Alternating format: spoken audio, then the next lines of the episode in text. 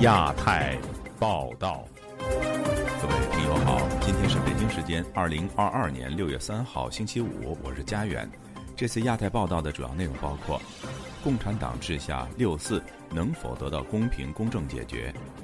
本台推出六四三十三周年特别报道《流亡者的坚守与承诺》。原中共中央总书记赵紫阳的政治秘书鲍同在本台发表纪念六四文章。美国国务卿布林肯发布《二零二一年国际宗教自由报告》，中国再成焦点。最新民调显示，如果中国武力侵犯台湾，多国赞成断绝对华经济联系。接下来就请听这次节目的详细内容。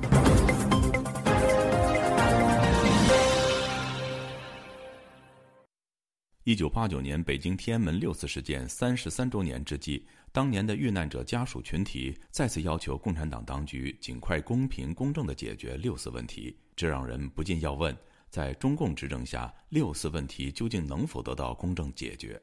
以下是记者加奥的报道。我认为是一点可能性都没有，而且它不是往正方向走，没有反思的一点可能性，没有反思怎么可能解决呢？这是六四事件亲历者。六四后一度被关进北京秦城监狱的四川异议人士陈蔚，当年曾在北京理工大学就读的陈蔚，周四对本台表示，近年来每逢六四这个敏感时期，当局都会严格控制相关人士的行动自由，并且始终坚持对这起事件的定性，这让他看不到共产党当局对六四屠杀的丝毫悔意。不过，对于几百名六四事件遇难者的母亲群体来说，坚持向政府追责，看上去不只是个义务，更是个责任。天安门母亲群体周三发表祭文说，三十三年来，六四遇难者家属中已有六十四人相继离世，但他们始终以和平、理性的方式提出真相、赔偿、问责这三项诉求，要求通过法律程序与政府对话，以解决六四惨案的相关问题。文中说，为了寻求公平正义，他们仍将坚定地走下去。曾多次探望丁子霖等天安门母亲成员的中国人民大学退休教授、社会学者周孝正表示。尽管他认为中共当局绝不可能公正解决六四事件，他仍然非常支持和赞赏这些难属几十年来的不懈努力。不能实现也得有诉求，要只问耕耘不问收获。天安门母亲他们这些人努力当然是对的。用中国的老百姓一句话，就是尽人事听天命。本台记者周四晚间还拨打了多名身在中国的六四事件亲历者、人权活动人士和维权律师的电话，但也如历年一样，在敏感时期，他们的电话大多无人接听。回顾中国政府历年来对六四事件的定性，不难看出，当局的态度似乎没有任何改变。早在六四事件发生后的一个月，第七届全国人大常务委员会就通过决议，指出极少数人利用学潮，在北京和一些地方掀起一场有计划、有组织、有预谋的政治动乱，进而在北京发展成了反革命暴乱。在二零零七年发表的《中国共产党大事记》中，当局将六四事件形容为戒严部队实行清场，同时进驻天安门广场。平息了这场反革命暴乱。在2019年发表的《中华人民共和国大事记》中，当局将八九民运形容成一场政治风波，并指出平息这场暴乱捍卫了国家政权，维护了人民根本利益，保证了改革开放和社会主义建设继续前进。北京时政评论人士华波说：“比起前些年倾向于冷处理、公开悼念六四事件的人来说，中共近年来对这样的公民行动表现得更加冷酷无情。以前有些人要是纪念这件事情。”当局也就是控制住，时间一过呢，就不了了之了。因为呢，怕把这件事情越炒越大。但是最近这些年，有些人要纪念这件事情，立马就采取司法措施，送上法庭去判刑，等等等等。华珀还说，正因如此，他同样认为中共不可能为六四事件翻案。三年前适逢六四事件三十周年之际，美国哥伦比亚广播公司、英国广播公司、澳大利亚广播公司等多家外媒的记者。曾在北京街头询问路人对六四事件的了解程度，受访者大多表示一无所知，还有些人甚至一听到这个问题就立刻跑开。舆论普遍认为，这反映出在当局长期压制对六四事件讨论的情况下，大多数中国人对此已经无法表达鲜明的态度。但这不能阻挡人们在海外继续纪念六四事件的决心。今年六月三号下午，众多海外民运人士筹备的六四纪念馆将在美国首都华盛顿举办六四特别展览开幕式。当晚。共产主义受难者纪念基金会还将在华盛顿举办六四烛光悼念晚会。六月四号上午，各界人士将在华人聚居区马里兰州罗克维尔举行以六四事件为主题的纪念集会。当天下午，全美学子联等组织还将在中国驻美大使馆前举办六四事件三十三周年纪念活动等等。据亚洲电台记者加奥华盛顿报道。今年的六月四号是一九八九年六四事件三十三周年。当年中国军队在北京进行大屠杀之后，八九民运的很多主要参与者被迫流亡海外，其中不少人还在继续从事民运活动。但多年来，也有不少人质疑海外民运存在的意义到底是什么？这么多年，他们到底做了些什么？接下来，请听本台记者凯迪制作的六四三十三周年特别报道的上集：《流亡者的坚守》。与承诺。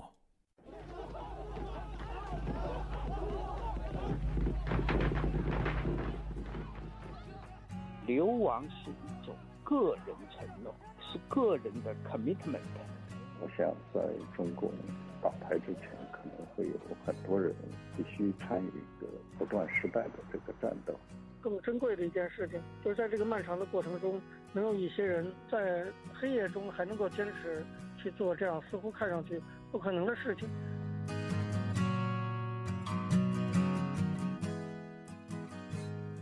听众朋友，您刚才听到的是一些经历过六四事件枪林弹雨后流亡海外的八九民运主要参与者苏小康、周峰锁和王丹日前接受本台采访时谈到的感受。作为一群政治流亡者，在他们身上。曾经一度背负着整个国家和民族时代变革的理想与追求，而在多年后，虽然漂泊异乡，他们依然没有忘记当初对于民主自由信念的承诺。我们海民的存在本身就是反对派的存在，即使我们什么都没有做，我们的存在本身就是补足了中国民主政治的这一块。王丹当年是北京大学历史系本科生，六四大屠杀后。二十岁的他排在中国当局通缉的学生领袖名单第一位，他拒绝逃亡，多次被逮捕入狱。一九九八年，他获得保外就医，流亡美国，之后取得哈佛大学历史学博士学位，并到台湾任教。二零一七年，王丹返回美国，隔年他在华盛顿成立智库对话中国，着眼于中国现状和未来转型的政策研究。现在我们最重要的一件事就是推动在纽约重新建立这个六四纪念馆。现在我的全部精力都是放在这件事情上。所以总的来看，到美国大概二十四年的时间，我认为是整个我是相当充实的。我没有认为就是所谓的海民一事无成。周峰锁当年是清华大学物理系四年级学生。六四镇压后，作为二十一名北京高校学生自治联合会骨干之一，他受到通缉并入狱一年。一九九五年来美后，他在芝加哥大学商学院取得商学硕士学位。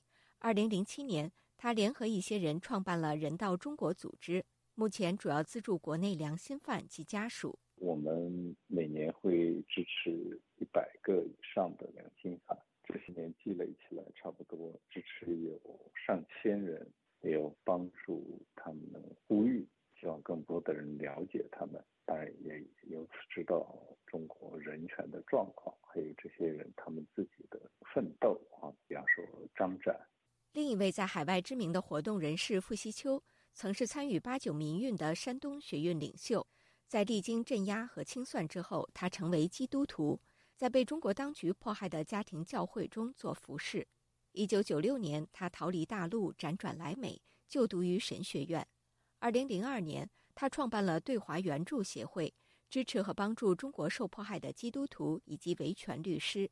谈到他从事的工作，傅习秋说：“首先为他们发出个声音，第二就是说我们能够做一些很具体的努力，促进中国的这个宗教自由。这过去二十多年了，非常细致的跟维权的律师啊进行密切的配搭。”然后也支持他们，其实是按照中共的这个宪法的框架和法律的框架来这个促进中国的这个宗教自由，就是一个一个的个案。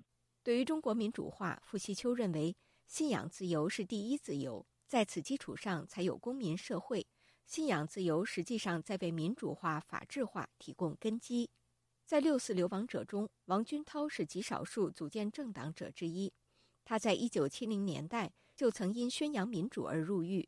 八九六四，他被指控是幕后策划学生运动的黑手，在国内逃亡后二度入狱。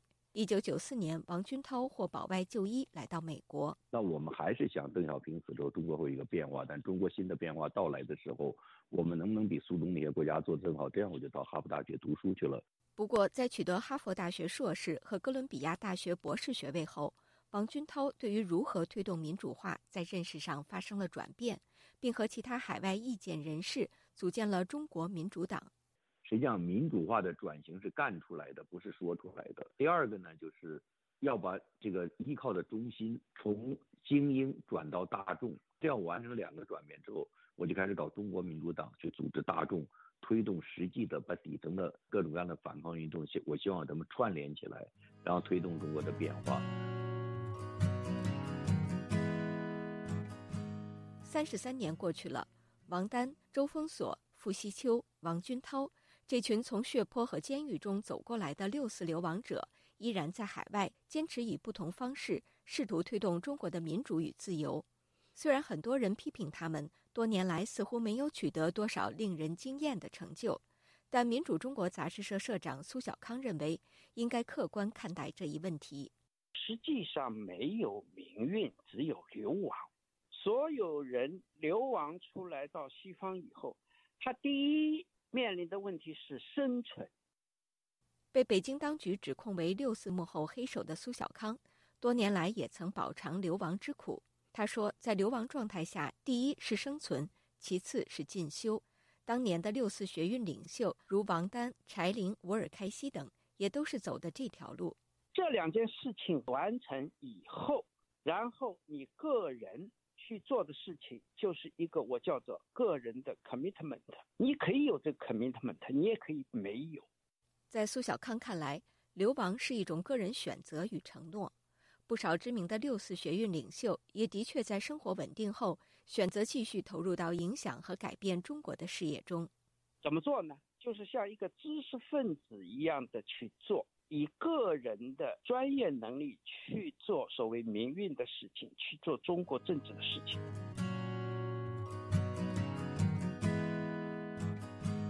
听众朋友，以上您听到的是六四三十三周年特别报道的上集《流亡者的坚守与承诺》。在下一集当中，这些六四流亡人士将继续分享他们对于中国未来民主化的看法。以上是自由亚洲电台记者凯迪华盛顿报道。接下来，请听本台特约评论员、前中共总书记赵子阳的政治秘书鲍彤六四周年前夕给本台发来的文章，题目是《写于六四事件三十三周年，由李鹏泄密引起的思考》。今天播出第二部分，由本台记者和平朗读。本文不打算讨论个人品德，但是李鹏日记关于五月十三号下午有几句非常别致而又无人能懂的话。小平要国家主席杨尚昆紧急赶来转告我李鹏，他邓小平今天耳朵聋，照当天下午对邓说的，他邓小平什么也没有听见。这是什么玄妙口信？有谁能破解这个谜？但我碰巧知道五月十三号下午赵子阳对邓小平讲的是什么事，也碰巧知道邓小平都同意的是什么。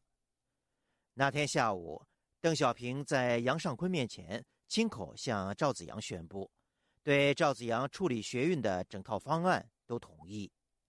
赵前脚走，邓立即差遣传令兵、国家主席杨尚昆十万火急密告李鹏：“我邓小平耳朵聋，赵的方案我刚才完全没有听见，因此我的都同意就是都不算数。”我何以知道这个都同意的故事？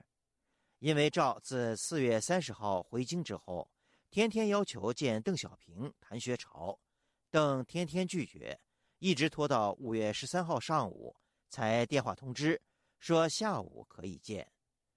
那天赵子阳特别高兴，此前十三天赵做了大量工作，找各方面人士磋商，提出了在民主和法治的轨道上，通过各界协商对话的总体设想和在高级干部中。进行廉政和整改的一些初步措施，并在五月八号和五月十号分别在常委会和政治局会上基本上取得共识。赵急于想听到邓本人的意见。我那天下午也特别兴奋，几乎整个下午我就待在空无一人的赵子阳本人的办公室里。快到晚饭时，子阳回来了。我问小平同志什么意见，子阳照例不紧不慢、悠悠然回答我：“哦，都同意。”我当即回到研究室，向研究人员宣布：“小平都同意。”小平有点聋，不太聋，更何况赵的一举一动，天天都有各种人通过各种渠道向邓即时汇报。正因为太清楚赵子阳的方案，邓小平才必须赖账，怕赵子阳开会转达。然而，邓小平为什么要搞这一套阴谋？我不敢妄议。但肯定不是为了纠错，如果纠错，应该派杨向赵本人更正啊！为什么十万火急派杨尚昆这样一个大传令兵去向毫不相干的李鹏传达密旨呢？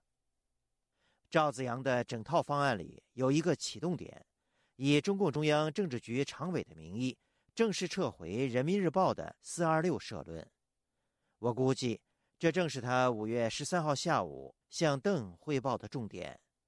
我这样估计的根据是，在赵要求见邓而不得的十三天中，赵本人曾多次向杨尚昆提出这个建议，并先后转请严明富、许家屯，也同样向杨建议。赵非常坦率地认为，正是这篇社论发出了错误的声音，伤害了爱国的学生。解铃还需系铃人，这是回避不了的。既然要跟学生对话，就必须承认“四二六”社论的错误。没有这一点诚意，对话就是空的。公开表达诚意，才能把学生和市民团结起来，成为谈判和改革的挚友和动力。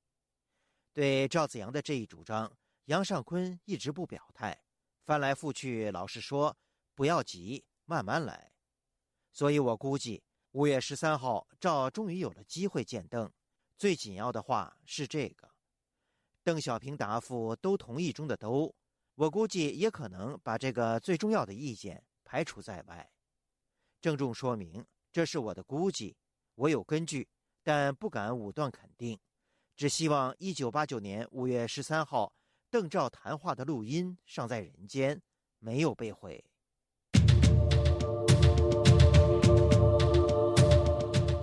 香港国安法的生效，在香港画出了多条红线。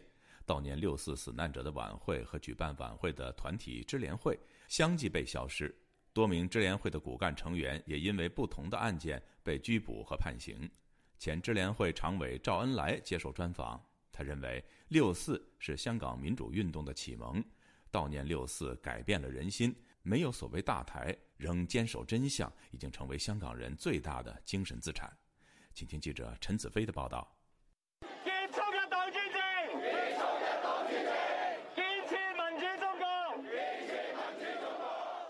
香港国安法的实施，让香港每年在维园悼念六四的烛光和口号被消失，连同举办烛光晚会多年的支联会，去年在压力下也被逼迫解散。支联会的主席、副主席和多名的常委，也因为不同的案件。被拘捕和监禁，前支联会常委赵恩来也因为二零二零年与其他的支联会常委在维园亮起烛光悼念六四之前被判刑八个月。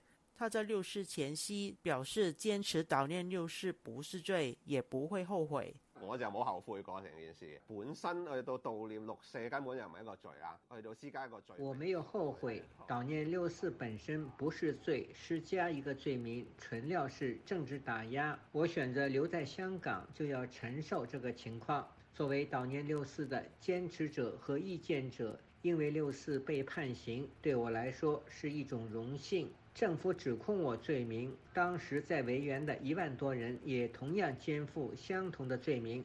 如果我能为他们承担罪责，也是在我的岗位上做我要做的事。从十五岁开始参加支联会，成为义工。趙恩来表示，不少香港人对社会和民主的关心，也是受到六四事件的启蒙。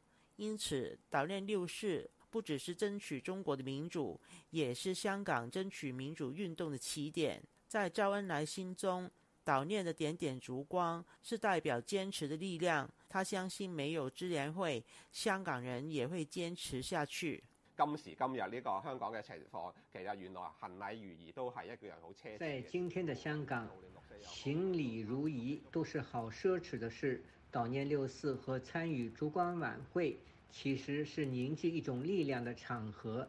今后再看不到六四集会，也不会再有悼念活动，但这种力量会就此在民间消失。这种精神是香港人最大的资产，背后最大的影响是人性如何改变，是最重要的。拒绝遗忘是智联会坚持多年的信念。曾经身陷囹圄的赵恩来，透过探望因为参加社会运动被判刑的同行者，延续不遗忘的信念。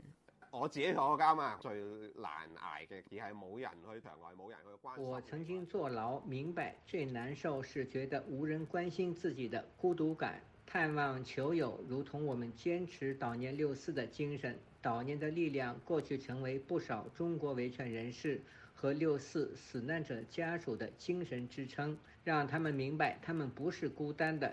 也是这个原因，探望囚友，让他们明白。人有人关心他们，协助他们战胜孤独感是最重要的。周恩来参加支联会超过二十年，认识的义工当中，不少人正在服刑，包括支聯會前副主席周信彤。他表示尊重對方的選擇，也祝福他能堅持信念。其實每一個朋友咁去到到最後係要每個朋友到最後要坐牢或受打壓。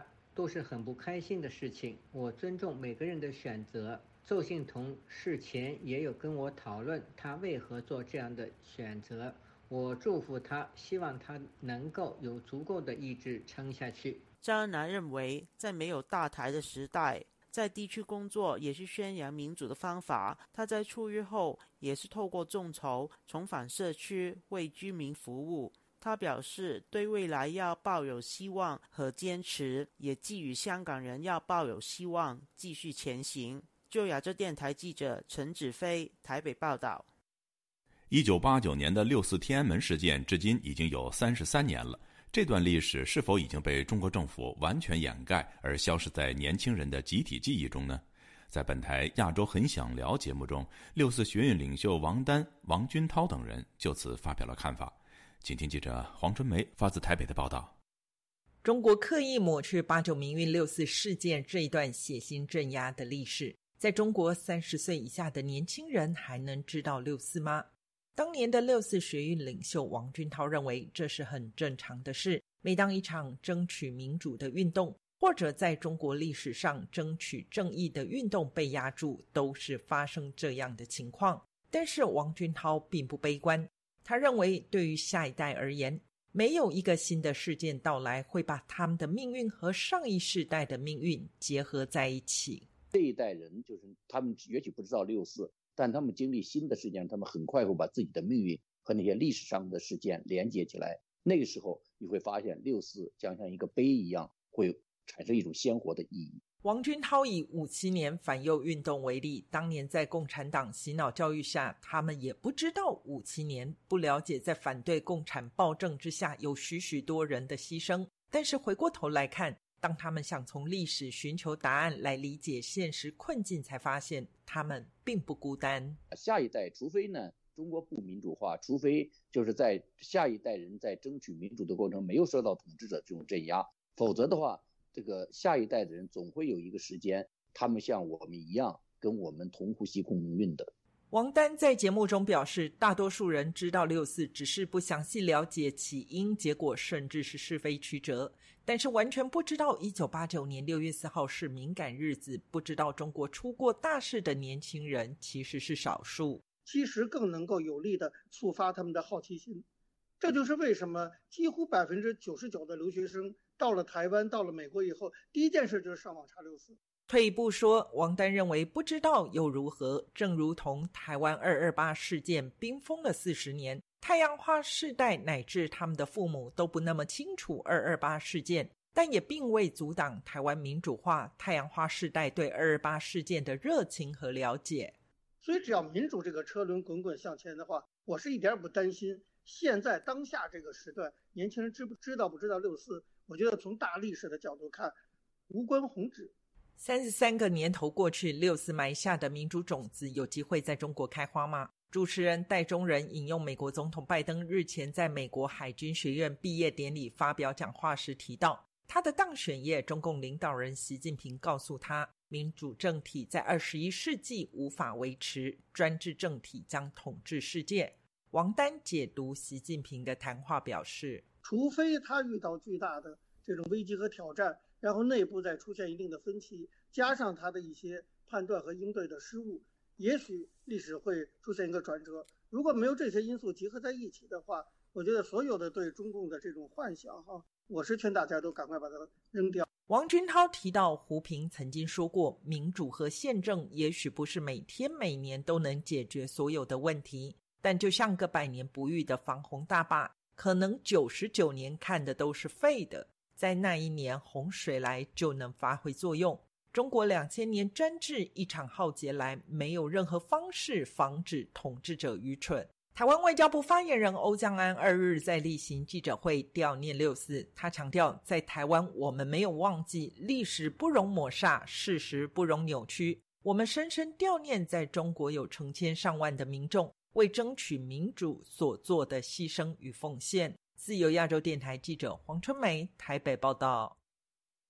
六四天安门事件发生已历经三十三个年头了，但加拿大汉学家戴安娜·拉里回忆起当年他在北京的所见所闻，仍然印象深刻。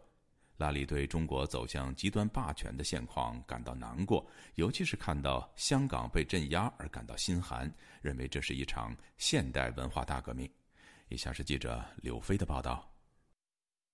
加拿大卑诗大学历史系荣誉退休教授拉里说：“六四事件虽然发生已经有一段时间了，但对他来说，记忆仍非常清晰。”一九八九年，拉里正在中国做研究。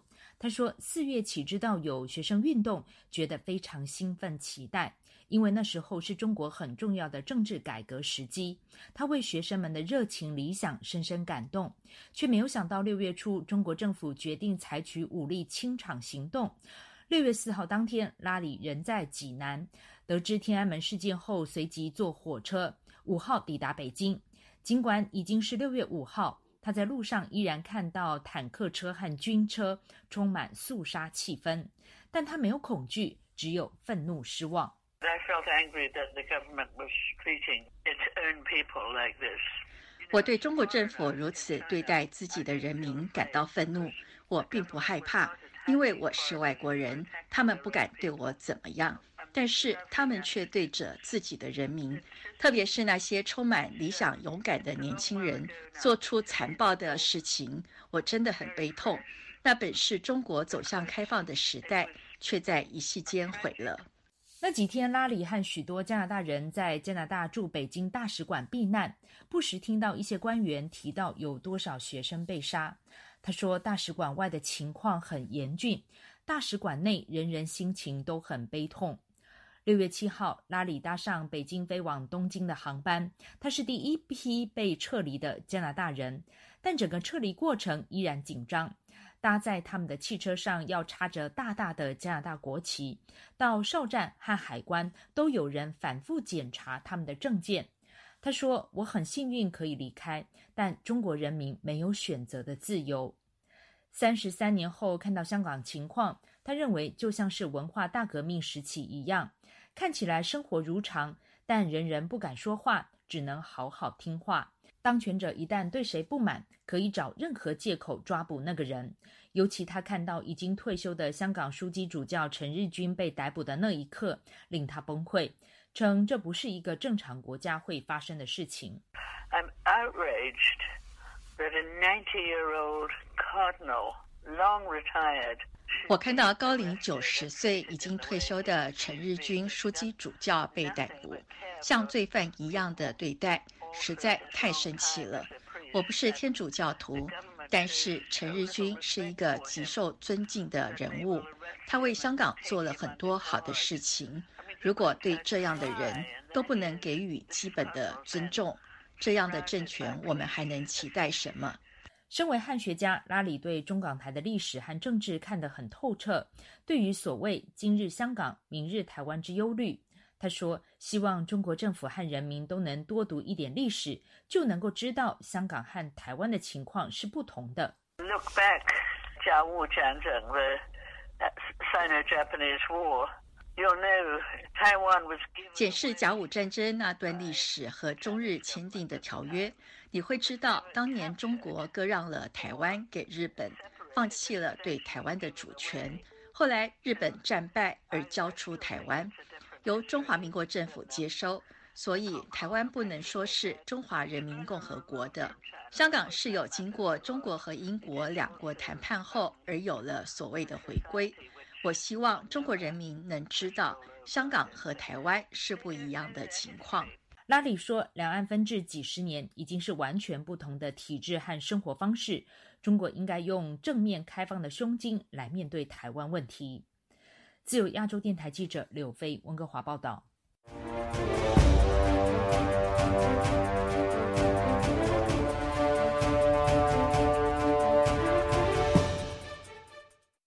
中国一批民众在接受了新冠疫苗后出现高烧等症状，医院确诊为白血病。本台获得了一份近五百人的患者名单，显示他们注射疫苗时间大部分是在去年下半年。接种国产新冠疫苗后，这些人身体出现异常。多位患者家属说，他们希望政府委托专家调查病因。以下是记者乔龙的报道。新冠疫苗是否导致白血病或糖尿病，目前尚无医学定论。中国一批三至七十岁左右的人群投诉，注射国产新冠疫苗不久，患上了白血病。这些患者自去年接种国产疫苗后，出现发烧、咳嗽、头痛。呕吐及呼吸困难等症状，经医生诊断为白血病。本台获得一份被确诊为白血病和糖尿病的四百八十六人名单，于是随机采访了患者家属，听他们讲述发病过程。这些确诊者接种疫苗时间集中在去年八月至十二月期间，其后发病。天津东丽区居民齐义群周四告诉本台，他九岁的女儿齐玉成于去年十二月二十四日注射第二剂新冠疫苗后，次日出现症状，其后被确诊为白血病。他们曾致电天津市疾控中心查询，得到的答复是等疫情过后展开调查。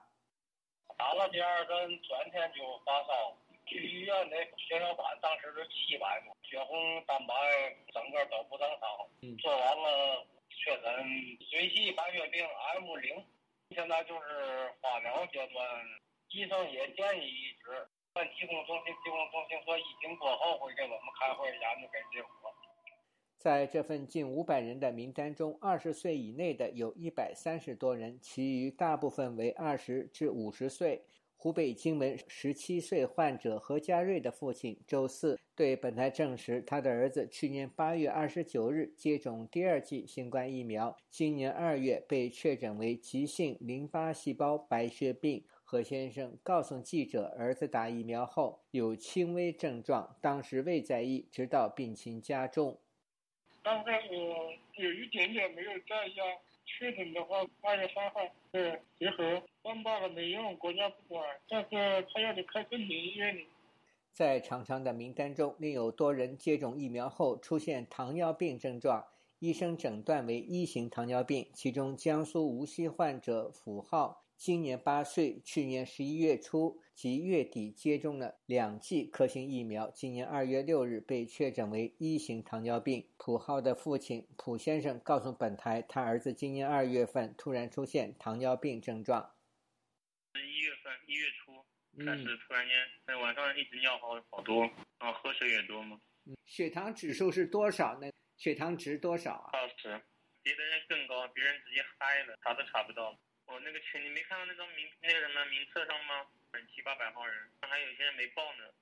有疫苗的可能性，只能这么跟你说，有疫苗的可能性。本周二，北京、上海、江苏等三十多个省市自治区的白血病患者接连发出两封公开信，投诉他们及亲人施打新冠疫苗后被确诊白血病。他们投诉上访遭压制，求助记者却被告知不能报道，发布求助的信息被屏蔽。江苏宜兴时事评论人士张建平表示，最近在微信及微博朋友圈出现一批白血病和糖尿病患者家属的求助，人数之多令人惊讶。他对本台说：“目前尚无法断定注射新冠疫苗导致白血病，但是疫苗在生产、包装及运输过程中会否出现人为的错误，值得有关部门调查。”你比如像这一次的核酸检测。试剂暴露出来的是说这个黑心跟腐败，疫苗会不会出现这些问题？也会啊，它这个制度下它就会出现这种问题啊。包括它制造工艺，有的也不一定是有意为之。那么从这个核酸检测暴露出来的问题，那么有意为之的、不负责任的，这个也不能排除。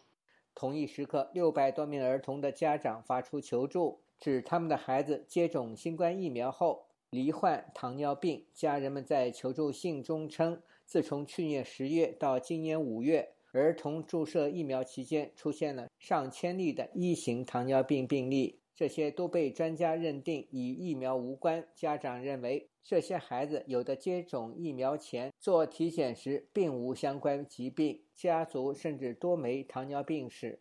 连中老年长辈也没有糖尿病，家人们希望有关专家对患儿进行重新鉴定。据公开资料显示，中国问题疫苗被媒体揭露，可追溯到2007年的山西疫苗事件。当年山西发生多起儿童注射疫苗后致伤致死。2018年7月。占据中国四分之一疫苗市场的企业长春长生生物生产的百百破疫苗被揭发篡改生产日期、疫苗记录造假，最后公司被破产。长春市的多名高官被革职。自由亚洲电台记者乔龙报道：父亲死于新冠肺炎的武汉人张海，过去两年坚持向当局追究责任，并经常公开批评政府。近期他发现银行账户出现异常。银行卡和网上提存受到限制，银行的最新解释是张海的账户交易可疑，并要求他提交证明。张海相信这是自己的言行触犯了政府的红线，遭到报复所致。以下是记者高峰的报道。原籍武汉的张海长期在深圳居住，去年年底开始，他先后发现多张银行卡出现问题，网上交易功能失效，日常生活大受影响。我那个办那个卡就是一个很普通的银行卡，知道吗？它和手机绑定在一起，我所有名下的卡全部被限制了。它现在一限制，我就说所有的网上交易啊，像微信啊、支付宝全部不能使用，知道吗？我使用的话只能用现金。中国现在到很多地方去，它都是使用这种网上支付啊。我哪怕我有时候带着现金到有的地方去。他人家不需要现金，他就是要网上支付。张海到开户的中国银行深圳南头支行查询，最初职员把原因归咎于武汉公安。时隔半年，银行却有另一套说法。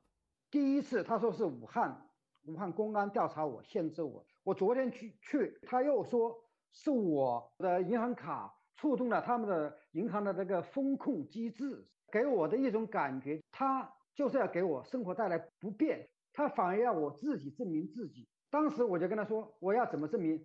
我并没有大量的资金转账进来或者转账出去。中国银行的人告诉我，武汉的公安调查了我的卡，就是我名下的所有的卡这种流水。你公安机关他们肯定是希望呃能找到他们啊需要的东西，后期为什么不了了之？这说明我是干干净净的。二零二零年，张海的父亲不知武汉有疫情，特意到武汉看病，结果感染新冠病毒去世。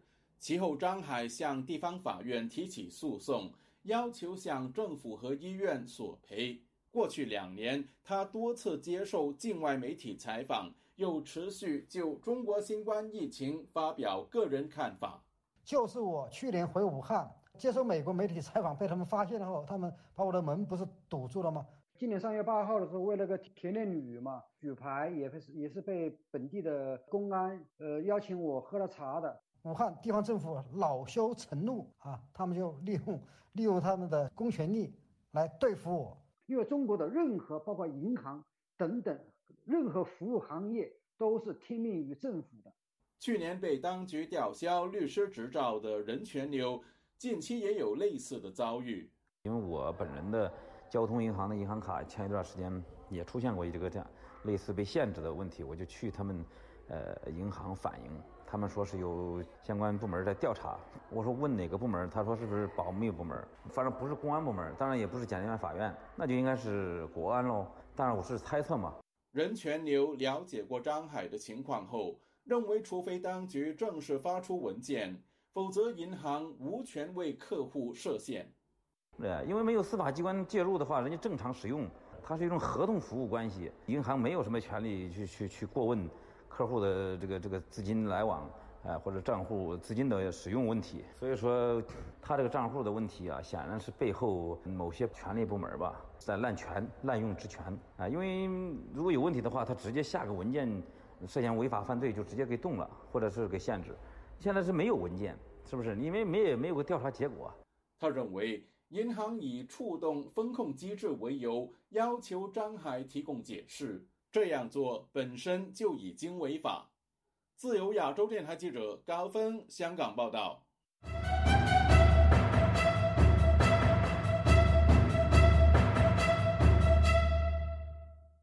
六月二号，美国国务院发布《二零二一国际宗教自由报告》，明确抨击中国当局持续骚扰那些不符合共产党教义的宗教人士，并使用歧视性法律和政策迫害自己的人民。以下是记者陈品杰的报道。美国国务卿布林肯在报告发布会上列举了多国迫害宗教自由的例证，但明确批评中国政府持续针对穆斯林和其他宗教群体进行种族灭绝和严厉镇压。布林肯说：“China continues its genocide and repression of predominantly Muslim Uyghurs and other religious minority groups。”中国政府继续骚扰他认为不符合中国共产党教义的其他宗教信徒。包括摧毁佛教、基督教、伊斯兰教和道教的礼拜场所，以及限制基督徒、穆斯林、藏传佛教徒和法轮功修炼者的就业和居住情况。美国国务院针对全世界近两百个国家和地区的宗教自由状况进行了全面审查，并在周四向国会提出本年度的国际宗教自由报告。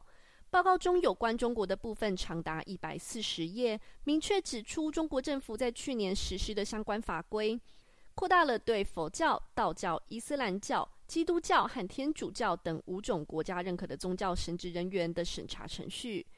报告强调，虽然中国宪法规定公民享有宗教信仰自由，但仅限于政府控制范围内的正常宗教活动。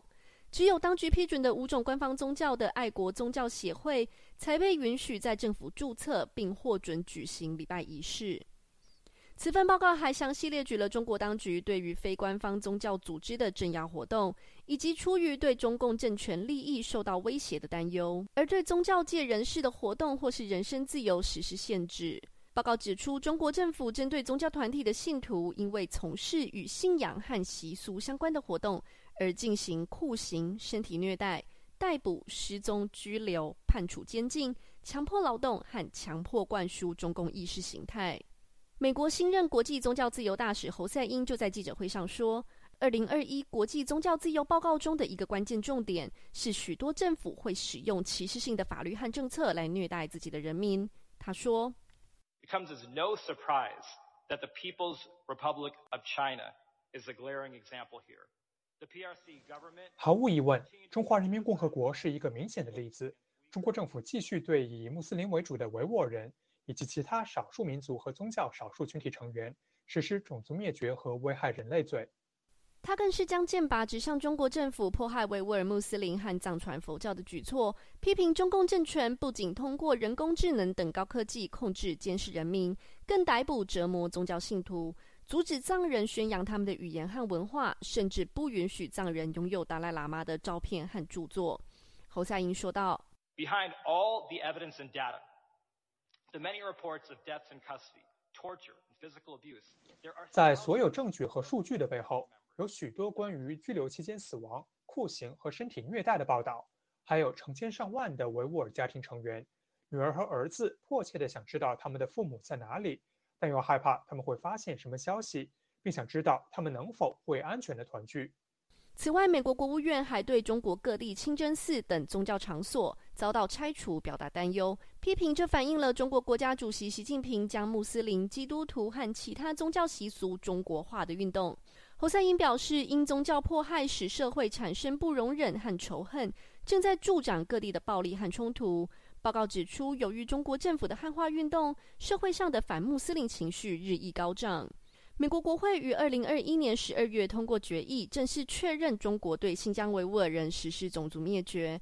这也是美国国务院和几个欧洲国家立法机构采取的立场。自由亚洲电台记者陈品杰华盛顿报道。本周四，包括美国、英国以及欧盟在内的数十个国家要求国际劳工组织成立特别行动组，调查中国新疆涉及强迫劳动的问题。这也是继联合国人权事务高级专员巴切莱特访华后，国际社会针对新疆人权问题的又一次调查行动。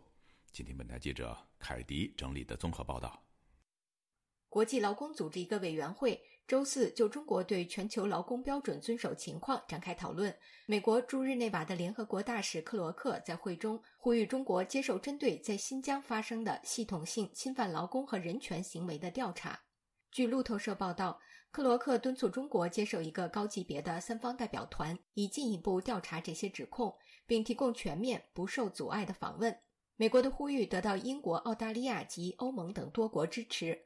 国际劳工组织的委员会将在下周做出决定，是否接受这一请求。中国政府则一直对有关新疆强迫劳动问题予以否认。联合国人权高级专员巴切莱特五月二十八号刚刚结束对中国新疆的访问。国际社会原本呼吁巴切莱特对新疆大规模拘禁维吾尔等少数族裔及强迫劳动问题进行不受限制的调查，但他却在行程结束后告诉媒体，这次访问不是调查，只提供了一个与中国高层领导人就人权问题进行直接讨论的机会。美国、德国及英国等国外长对此均表关切或失望，认为巴切莱特行程受到中国当局限制和操控。无法对包括新疆在内的中国人权状况进行完整独立评估。维吾尔人团体更批评巴切莱特对新疆种族灭绝的事实只字未提，应辞职下台。除推动国际劳工组织对新疆展开调查外，美国还将在六月二十一号开始执行维吾尔强迫劳动预防法，以禁止来自新疆地区的产品进口到美国。对此，中国外交部发言人赵立坚在周四例行记者会上抨击美国的维吾尔强迫劳动预防法罔顾事实、恶意诋毁中国新疆人权状况以及粗暴干涉中国内政，并称中方对此坚决反对。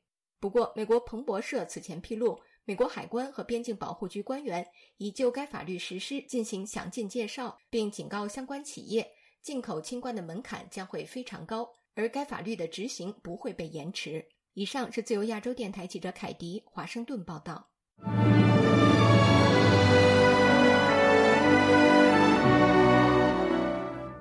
本周四，台湾总统蔡英文在端午节前夕赴海军陆战队六十六旅慰问部队，并听取官兵介绍武器装备。蔡英文还模拟操作了台湾制作的红隼反装甲火箭和台湾制造的 T 幺零八轻型狙击步枪等。有评论认为，这两种武器在俄乌战争中发挥了对抗俄军的作用。蔡英文此举是要向世人展示，台湾有类似的装备，也有所准备。以下是记者黄春梅发自台北的报道：蔡英文在海军陆战队陆战六六旅实地试导红准反装甲火箭、标枪飞弹、刺针飞弹。T 一零八轻型狙击枪以及夜视装备等战备装备站，蔡英文在视察时亲自扛起一支国造红准反装甲火箭模拟操作，还询问如何使用以及发射方式。当媒体问他是不是觉得很重时，他说：“我是它的重量，蛮好操作的，连我也可以举起。”随后，陆战队士官也向蔡英文介绍标枪飞弹，并提到这是这一次俄乌战争中。乌克兰军队成功对抗俄军装甲部队的重要装备。同时，陆战队官兵也介绍了国造 T 一零八轻型狙击枪。蔡英文同样一一询问操作方式，并亲自操作体验。蔡英文在脸书中写道：“他想告诉大家，国军在训练战备任务、强化战力的同时，也肩负起支援防疫的重责大任。”台湾在五月三十一日发生空军教练机失事的意外，失去一位优秀的飞官。蔡英文再次表达不舍。现在的疫情还没有过去。国际情势也瞬息万变，我们绝对不能有任何的松懈。此刻，我们更要打起精神，坚守岗位，保护国家。国家政策研究基金会高级助理研究员接种接受本台访问时表示：“因为俄乌战争这个武器能见度很强，他用这样的方式呈现，也告诉大家我们有类似的装备和准备。”美方。有很多的有一些些压力，要求我们重视城镇战的部分，所以他可能用这个动作也表示是说，确实我们国安高层也注意到这个问题。根据台湾中山科学研究院的介绍，在反装甲火箭方面具有机动性与操作便利性，适宜对付中低度装甲之大量登陆目标。台湾四个月的军事训练义务已足以上战场操作反装甲火箭吗？接种表示。如果该员是在城镇守备部队担任标枪飞弹兵，或是反装甲火箭操作人员，在四个月的训练期间，只要有一段时间让他集中熟悉这一项兵器，如果服役时间无法拉长，整个训练内容要精细规划。国防部最大的问题是说，他总想把这个四个月军事训练营按照志愿役士兵的那个标准来训，丢了太多东西让他们学。接种提醒台湾国防部要认清，四个月不可能训练出在任何环境下都能作战的人。有常备部队担负起特定任务就好，否则什么都学，恐怕是样样通，样样松。自由亚洲电台记者黄春梅台北报道。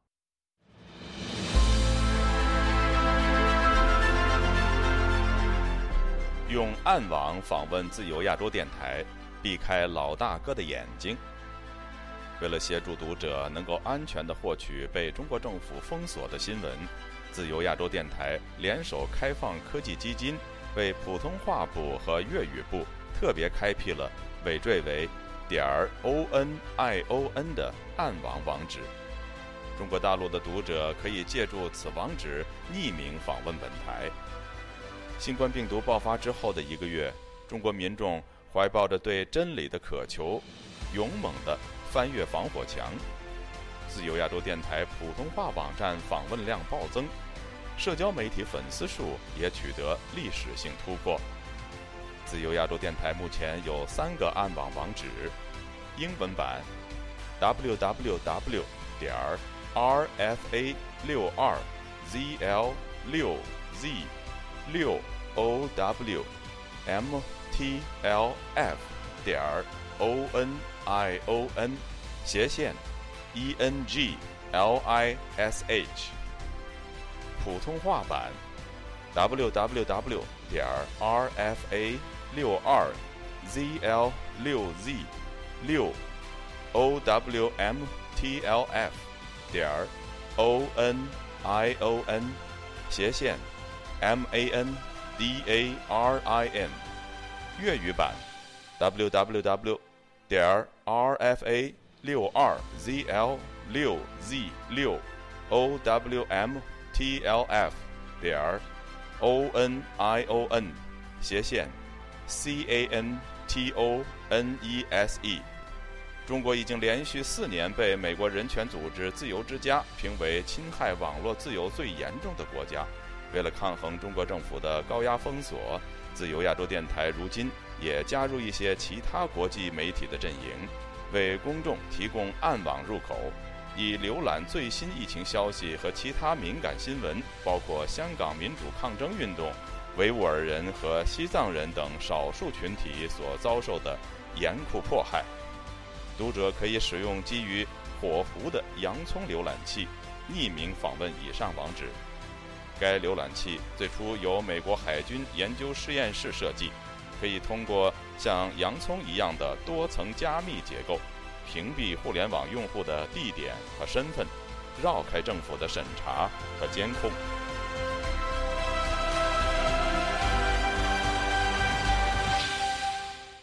听众朋友，接下来我们再关注几条其他方面的消息。基督教世界团结会在六四事件三十三周年之际发表声明说，中国的人权状况正处于自一九八九年以来最黑暗的时期。世界其他地区必须继续铭记天安门事件，并与全中国勇敢的人权活动家站在一起。他们还呼吁寻求过去和现在人权侵犯行为的真相，为遭法外处决和虐待的受害者伸张正义。澳大利亚籍的华裔记者程磊因为涉嫌非法泄密，遭中国政府秘密关押与审讯，至今已经两年。她的男友二号对外指出，程磊现在甚至无法与澳大利亚驻华领事馆人员联系，健康状况也不佳。今年四十六岁的程磊曾是中国国营媒体央视旗下的中国环球电视网财经节目主持人。二零二零年八月与外界失联，直到今年二月，中国当局才正式宣布逮捕程磊。他的罪名是非法向海外提供国家机密。美国电商巨头亚马逊二号宣布，即日起分阶段退出中国的电子书市场，除了将关闭亚马逊旗下的电子书店，也将停止向中国的零售商销售电子书的阅读设备 Kindle。美联社报道说，在亚马逊宣布了这项消息前，外国科技公司陆续撤出或者缩减了在中国的业务。亚马逊在一项声明中说，亚马逊即将在一年后，也就是二零二三年的六月三十号，停止在中国 Kindle 电子书店的业务。亚马逊的声明没有提到撤出中国市场的原因，但亚马逊在中国的其他业务仍将继续。美中两国的媒体机构人员往来正逐步回归常态。台湾的中央社引述香港《星岛日报》报道说。过去因中美相互驱逐记者而一度滞留香港工作的一些美国记者，已经有人回到中国内地，比如美国《纽约时报》的记者王月梅。听众朋友，这次的亚太报道播送完了，谢谢收听，再会。